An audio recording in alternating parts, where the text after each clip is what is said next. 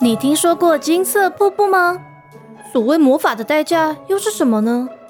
欢迎收听奔奔小剧场，我是奔奔，让我带你走。我是脚，Hello，大家好，我是巧巧，又不是很久没有听到我的声音啦。在人类世界都没有人听得到我讲话。啊，奔奔，为什么会这样设定啊？因为人类又不懂魔法。反正你不是还可以跟灰燕讲话吗？啊！可是魔法师给我说话的机会，我在路上遇到大橘子和金辫子的时候就用掉了。你为什么每次都要这样叫伟伟和星星？他们不是也带你见到渊羽了吗？是没错啦，那是因为我很厉害。哦哦哦！也是因为我这只猫头鹰信使，才可以让你到人类世界。嗯，要这样讲也可以，而且我们还要一起做任务哦。对，我是最厉害的猫头鹰信使灰眼，然后我是最聪明的蘑菇精骑士找找。我们要一起去偷宝盒了，不是要偷宝盒吗？不对，我们是要拿宝石换宝盒。都出来了，只是要拿。不对，真的啦。是的，今天就是要告诉大家，草草和灰眼一起去换宝盒时发生的故事。那这一段故事就要回头说到，在第五十九集。月之泪与晨曦里的宝石，猫头鹰灰雁刚带着铁叶石找到渊羽他们，而蘑菇精草草听到玄剑国的残暴行径，就不断的发抖。魔法袋子和装着铁叶石的绒布包在他的讯柄上晃动。草草，你和灰雁一定要很小心，尤其要注意那位红头发、看起来特别精瘦但笑声很狂妄的墨衣。渊宇拍拍他的俊伞。他的手脚却使不上力，眼睛越眯越细。被发现了就要赶快逃跑。我们晚上会过去那里跟你们会合。灰眼，你也听到了吧？草草越听越害怕。灰眼，我不想出任务了。我可以当不透明的蘑菇精吗？不行，乌拉德大人交代的事。我都要做到啊！可是走了，灰眼就捞起还在发抖的草草，张大翅膀冲向晴朗的天空。等一下，等一下，我不想去了啊！渊羽，草草明知道渊羽听不到，还是挥动瘦小的手向渊羽求救。却只见到人类公主笑着对自己挥手，而差点从灰眼的背上滑了下去。抓好！灰眼往右一歪，用左边的翅膀把草草推回背上。我们要在中午之前到那附近，太阳下山之后才有精神大闹一场。可是，要是遇到元宇说的那个莫伊，要怎么办？而且啊，我还听说那个什么刚刚王子很可怕。谁是刚刚王子？就是那个元宇宙很烦很烦的人呢。那应该是瑞刚王子。我跟你说，这里叫那不利斯，很漂亮。隔壁的叫玄剑国，很爱打架。他们的王子叫做瑞刚，说是很喜欢渊羽大公主的宝石切工设计，还找借口邀请她当大使，居然就喜欢上她。草草一边听一边觉得灰眼的声音越来越飘渺，渐渐变亮的太阳把他的俊伞烤得焦焦的，让他打起了瞌睡，往后一躺，热风拍打他的小脸，他又往下滑了一点。才睁开眼，底下滚烫的黄沙近在眼前，吓得他跳了起来，胡乱抓灰眼的羽毛，而被猫头鹰的翅膀拍了一下。走走，坐好，坐好。哎呀，可是，可是我好热，哎，什么时候才会到啊？你随便找东西遮嘛。啊！草草一边抱怨，一边翻找魔法袋子里的物品，最后选定了一片又轻又薄的蘑菇，绑在自己的菌伞上。蘑菇在他眼前飘啊飘，遮住大半的阳光，才减缓了灼热感。灰眼一路上不停歇，挥动大大翅膀。正午时分，在魁夫镇旁的绿洲休息。草草钻进湿润的土里，抹了满脸的泥巴。才开心的抬眼看透进树荫的阳光，好舒服啊！我觉得等一下就可以出发了。灰爷，哇，灰爷，你睡着了？灰眼单脚立在树梢上，一只眼睁得大大的，另一只眼轻轻合上，打着瞌睡。草草只好轻手轻脚的跳到草丛上。在细细的水流旁乘凉，戳戳旁边比他还瘦小的蘑菇们。喂，起床喽！天气这么好，不要再睡了。但小蘑菇们只是懒洋洋的伸展训柄，接着又睡着了。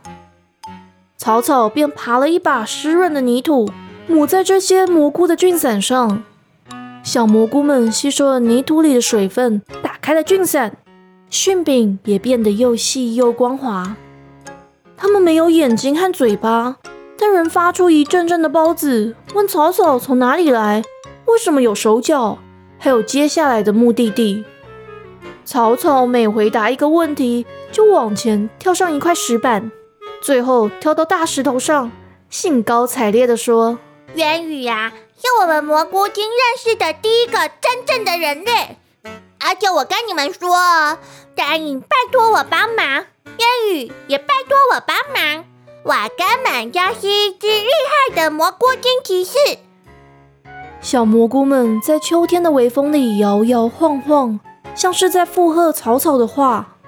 有株蓝色的小蘑菇在吃了泥土后，菌伞变得特别耀眼，也特别有精神，散发的孢子也特别大声。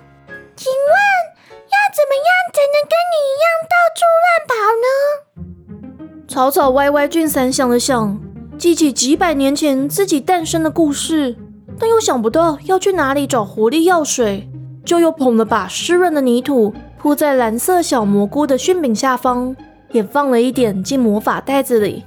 如果你要像我一样有精神，就要多吃土和枯叶，多喝水，就可以又壮又棒了。啊！爸妈妈妈妈妈，突然好困哦，我也要来睡一下。草草，我们要出发了。灰眼突然从天而降，一把捞起要躺到草地上的草草，他的头来回转了几圈，眼睛更圆更亮了。太阳再两个小时就要下山。我们要趁这个机会溜到瑞刚王子的营帐里。草草没办法，只好趴在灰眼的背上，对小蘑菇们挥挥手：“加油！我要去做任务喽！打打骑士，出发！”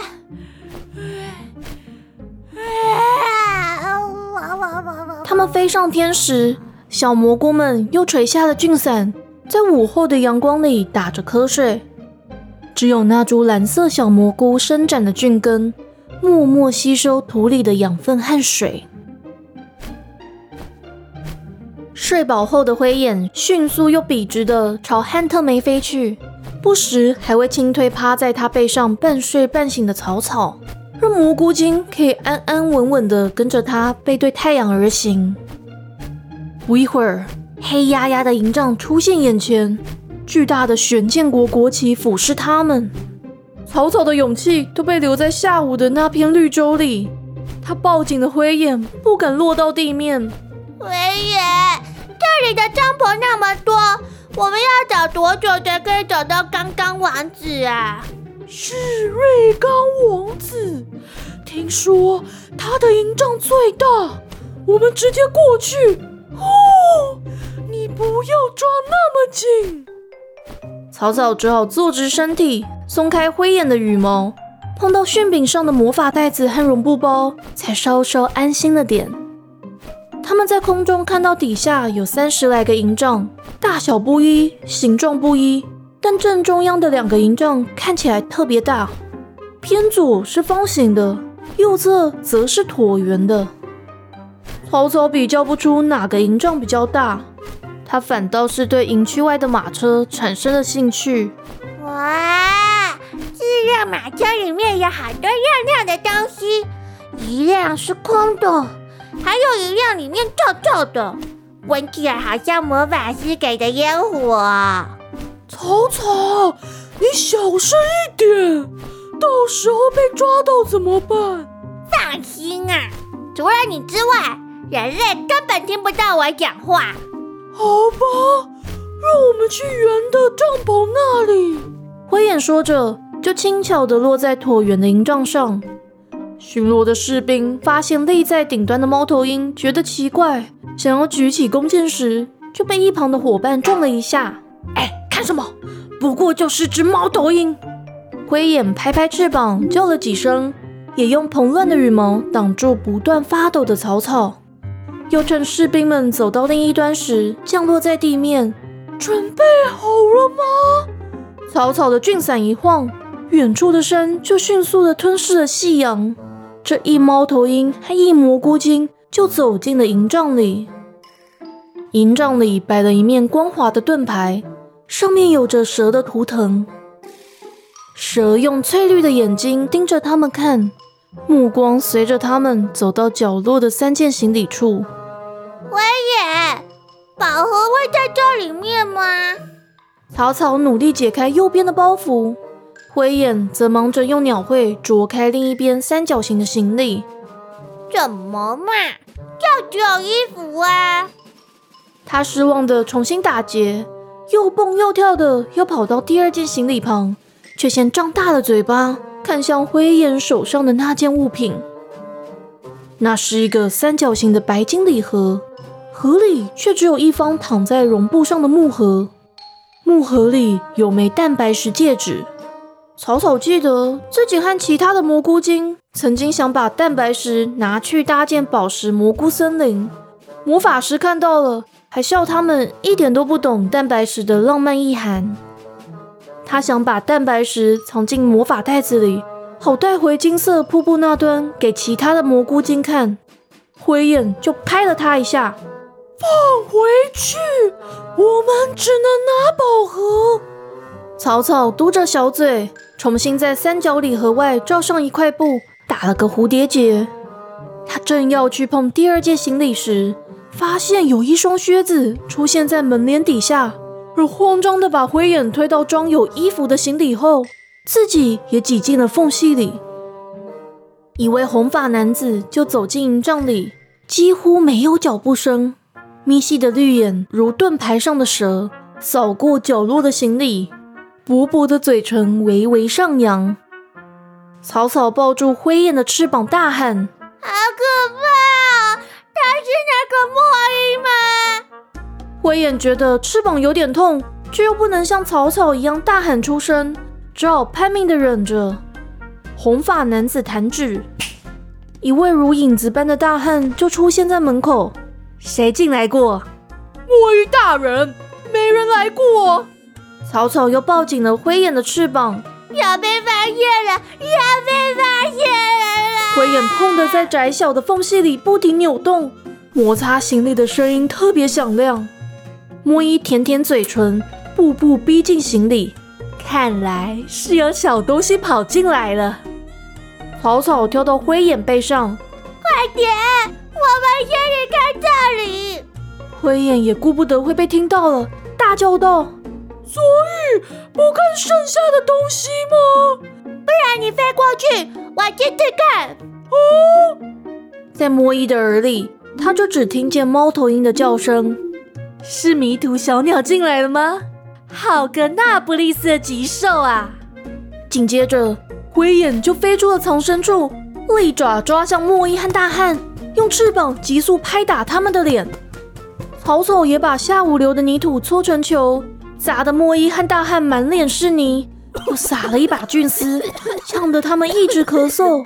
他就趁这场混乱跳到地上，解开第二件行李，却只看见一叠厚厚的文件。灰眼往低处飞，草草就跳到他的背上。这时，莫伊凭风声往灰眼抓去，灰眼往左一边，闪过了攻击，却还是被扯掉一根羽毛，痛得这位猫头鹰奔向门帘。莫伊又大步一跨，迅速要把门帘拉上。灰眼还是穿过了缝隙，却被留下了第二根羽毛。莫伊抹去脸上的尘土，捡起两根羽毛，看大汉还在咳嗽，用力往他背上一拍。大汉不咳了，脸色却变得有点铁青。莫伊在大汉耳边轻声说：“你什么都没看见。”大汉猛点头，逃出了营帐。不回应任何一位士兵的问题，最后就倒在了马车旁。灰眼和草草躲在营帐旁边，看士兵小声讨论大汉的异状。方形营帐里就射出一枚石子，砸穿其中一位士兵的头盔。王子殿下，原谅我！受伤的士兵在地上猛磕头，向方形营帐内不断大喊。有些士兵想拉他起来。他却又继续扯开嗓子，祈求王子的原谅。直到第二枚石子砸中他右腿旁的草地，他才连连后退，在士兵们的搀扶下加入巡逻队伍里。灰眼，刚刚蚊子好恐怖哦！草草也不禁压低了音量，像是害怕有人听得到包子的声音。你还会不会痛啊？还是我自己去就好了？灰眼转转翅膀，想往上飞，却累得直喘气。这时，他们看到莫伊走了出来，要走进方形营帐里。他换了一套新的衣服，脸上的污泥已经清理干净，薄嘴唇往上扬，但绿色眼睛里更加冰冷，连点笑意也没有。草草就迈开小小的脚，跟在莫伊后面。哎，灰眼！如果月亮爬到天空顶端，我都还没有回来，要记得来找我哦。灰眼想叫，却又怕被莫伊或其他的士兵听到，只好瑟缩在营帐边，睁着圆亮亮的眼睛，跟着月亮慢慢移动头部角度。莫伊一掀门帘，草草跟在他的脚边进了营帐，先跳上角落的矮木柜，躲在一个木雕宝剑后面。居然发现宝盒就在旁边，他开心极了，解下绒布包，想要把宝盒塞进魔法袋子里，却觉得好像有人盯着自己看，而打了个寒战。谁啊？他转身先对上两颗猫眼石，往后退了一步，才又看到坐在营帐深处大书桌后方的黑发男子，而又是兴奋又是害怕了起来。传说中的刚刚王子吗？好像很可怕哎！瑞刚王子身穿一件纯白色的衬衫和一套镶银边的深蓝色背心，每颗纽扣都是由碧玺雕琢而成。宝剑造型的袖扣上还镶着猫眼石。当他提笔写字时，猫眼石代替他细长的眼睛查看四周情况，也扫过草草的藏身处。草草觉得他挥笔的样子应该是在写决斗书。瑞刚只是专心写字，随口问莫伊：“什么事？”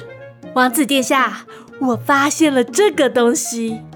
莫伊鞠躬，从怀里掏出两根羽毛。我想，烟雨公主在附近了。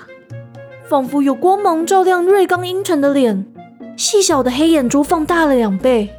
我就知道他还是会来迎接我，毕竟王子殿下送他这么多东西，又握有他所谓的稀世珍宝，他一定会喜欢您啊！几句话就让瑞刚得意的直点头，从怀里摸出一只银手镯和一对珍珠耳环。哼，圆圆去年只是太害羞，所以才没答应我的求婚。既然安博德里国王都邀请您去参加渊羽公主的生日宴，看来啊，他是同意当王子妃了。草草不禁抱住了宝盒，魔法袋子传来的暖意让他停止颤抖，而大声抱怨了起来：“你怎么可以叫渊羽渊渊啊？你以为有亮亮的东西就可以谈感情吗？哼，渊羽明明就只喜欢单影。”每次跟他们在金色瀑布散步或聊天的时候，我也好开心哦。嗯，那这样说起来，我应该也可以变成感情专家。他庆幸着这两个恐怖的人听不到他说话，而说得越来越起劲。瞥见莫伊鞠躬时，才紧贴住宝盒和木雕宝剑。卢娜大人一定会陪在渊羽公主身边，我这就去邀请他们过来。瑞刚摆摆手，莫伊就转身要走出营帐，却往木雕宝剑那里扫了一眼。草草站直身体，连嘴巴都不敢张开，还闭起了小眼睛。直到他听见门帘被掀开的声音，才抬头看看瑞刚，见这黑发王子再次低头在纸上写些什么，他就悄悄解下绒布包，张开了小手臂，撑开魔法袋子，对准宝盒一套。宝盒的一角没入袋中，草草跳到宝盒的另一端，想要把宝盒推进袋子里，但宝盒实在太重了，他每推一步就累得躺在柜子上一会儿。好不容易推了一半，瑞刚却突然起身往柜子走来，要拿起宝盒，草草只得紧紧拉住魔法袋子，眼睁睁地看着宝盒离他而去。瑞刚高举宝盒。但是上头如鸽子血般红润的宝石，又抚摸宝盒上的蘑菇雕饰，再次打开了盒盖。草草大叫一声，但看宝盒毫无动静，瑞刚也没有消失在银蓝色的光粉里，才松了一口气，倒在绒布包旁边。哼，我是不会再让你有机会逃离我身边的，我可是还留着你当初送我的信物。瑞刚自言自语时特别的健谈，没注意到营帐里还有位小听众。他说着，就吻了吻银手镯和珍珠耳环。其实你一直很在乎我吧？草草又发抖了起来，想要再次吐槽，却撞倒了木雕宝剑，吓得他跳到柜子后头。瑞刚收起手镯和耳环，放下宝盒，看到一道黑影钻到柜子的后方。就弹了一枚石子，而那黑影又跳了起来，要往营帐外钻。他又弹了一枚石子，想不到那不利斯的老鼠长得这么奇特啊！草草一边大叫，又躲进了柜子底下。我才不是老鼠！一枚枚石头却追着他跑。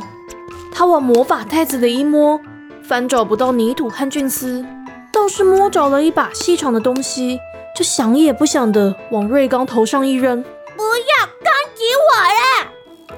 他的力气太小，那东西只飞到瑞刚的脚踝就往下坠。草草又溜到了矮柜的底部，瑞刚冷冷一笑，正想要再掷出石子时，那东西就爆炸了。原来草草丢出的是魔法师的特制烟火。那把烟火不止绽放出七彩的光芒，更绕着瑞刚转。就算瑞刚的武艺高超，脚步轻快，烟火转圈的速度却比他还快。其中一枚烟火直冲到营帐的顶端，点亮了黑夜，让瑞刚睁不开眼睛。外头乱成了一团，士兵骑马的骑马，提水的提水，几乎所有人都聚集到瑞刚王子的营帐外。就是没有人敢走进去查看王子的状况，更没人注意到有只猫头鹰抱住冲到营帐外的蘑菇精。草草，你没事吧？我很好，我们赶快走吧。草草又跳到灰眼背上，但灰眼拍了几下翅膀，就气喘吁吁的落到营区旁的空地。我我的羽毛被那个墨鹰弄掉了两根，现在。我冻到飞不起来了。嗯，那那怎么办？草草在灰眼的背上跳来跳去，夜空里的烟火拉长又拉宽了他们的影子。士兵们在营帐的另一边一看，以为是巨大的怪物出现在营区，有些胆小的就昏倒在地，胆子大一点的就拔剑要跟怪物决斗。蘑菇妖怪，看我一剑！草草挥舞手脚，要灰眼拍动翅膀，这让自认勇敢的士兵也吓得弃剑逃跑。一路上还在喊着“会飞的蘑菇妖怪啊！”会飞的草草对士兵们的背影大喊：“我才不是蘑菇妖怪！”灰眼轮流单脚站立，翅膀拍不动了。草草，你不要管我了，你先赶快逃！不行不行，元宇一定很担心我们，要走一起走。草草想扶灰眼。但矮小的他撑不住猫头鹰的重量，只能松了手，抬头看着天空炸开的烟火，大喊：“小宝有些烟火的火星掉了下来，砸到马车上，其中一辆马车就射出了数十枚烟火，让夜空比白日还要明亮。在震耳欲聋的烟火声中，草草渐渐有了灵感。打开魔法袋子，不停的翻找。哪里呀？在哪里？哪里？嗯，哪里？应该还有吧。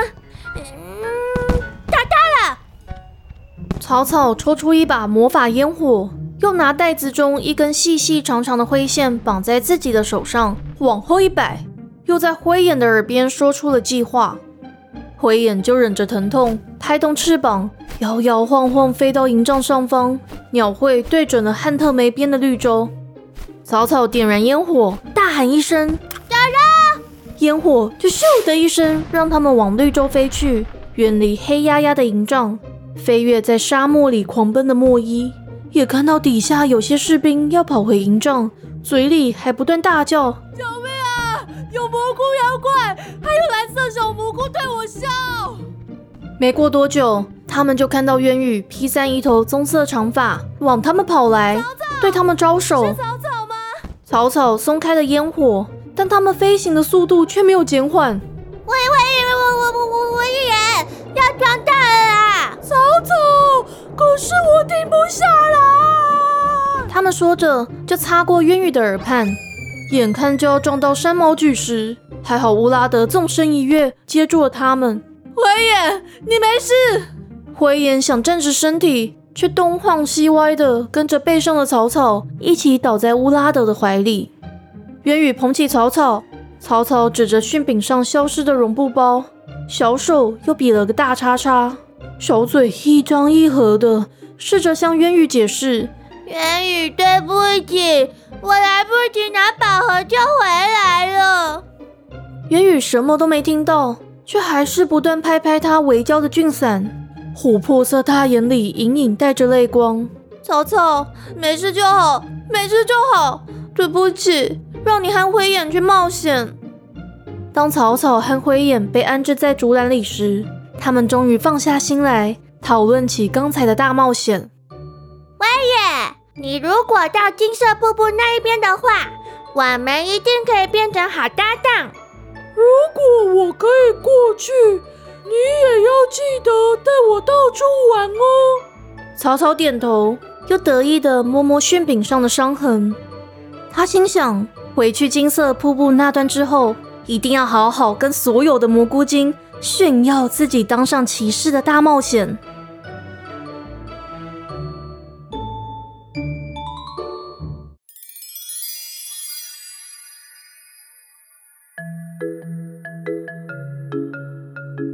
今天的故事就到这里结束喽。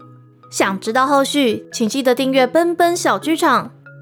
为什么草草说渊羽是蘑菇精们遇到的第一个人类呢？